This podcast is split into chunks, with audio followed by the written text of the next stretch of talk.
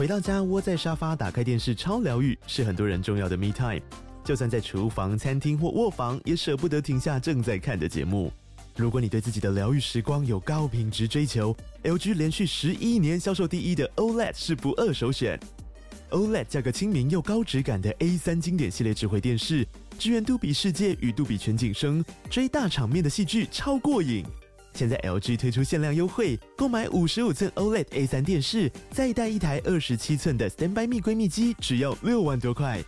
StandBy Me 闺蜜机内建 Netflix、Disney Plus 等影音平台，可以摆床边、餐桌，甚至顶楼露台，家中每处都可以成为你的专属娱乐空间。快到资讯栏了解活动详情，用最舒服的姿势把 LG 电视看起来。欢迎收听财报狗 Podcast。今天是五月二十九号，星期一。我是主持人小友。今天分享两则产业新闻。第一则新闻：财报狗学院 PacePlay 产业议题研究报告 MCU 产业报告。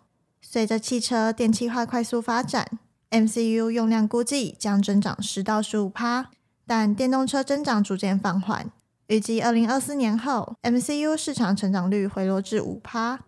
MCU 主要应用在汽车、工业。航太和军事等非消费性电子领域，中国和台湾厂商市占率不到五趴，欧美厂商占主导地位。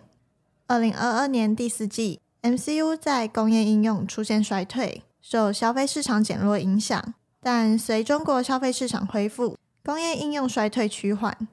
中美冲突压力对台湾 MCU 厂商大，中国 MCU 自主研发竞争压力增加。根据供应链访谈。中国家电订单能见度不高，电竞需求回温对台湾厂商贡献有限。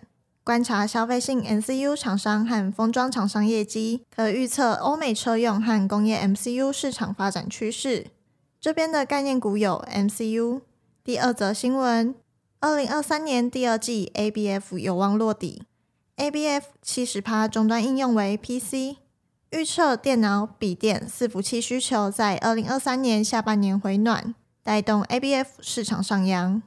亚细外资报告指出，二零二三年第一季 ABF 经历淡季和库存修正，二零二三年第二季有望触底，加动率呈落底指标，预估约六十三趴。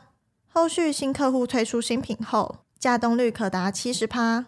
南电表示，ABF 为最大营收来源，因库存调整，业务去年起订单能见度下降。ABF 景气未恢复到二零二一到二零二二年水平，但长期看好。美系外资预测，苹果可能于今年秋季末推出新款混合实境耳机，新兴有机会成为唯一 ABF 供应商，预估将提升二零二三年到二零二五年 ABF 营收。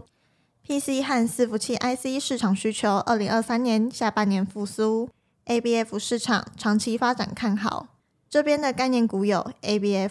订阅财报狗学院 PacePlay，了解更多财经议题。使用优惠码 DOG 五五四，享九折优惠。以上新闻相关资讯和相关概念股清单，我们都列在网站上。点选资讯栏财报狗新闻链接，就可以看到。也可以透过这个链接订阅财报狗新闻。我们每天会帮你整理产业动态和最新消息，寄到你的信箱。今天的新闻就到这里，我们下次再见，拜拜。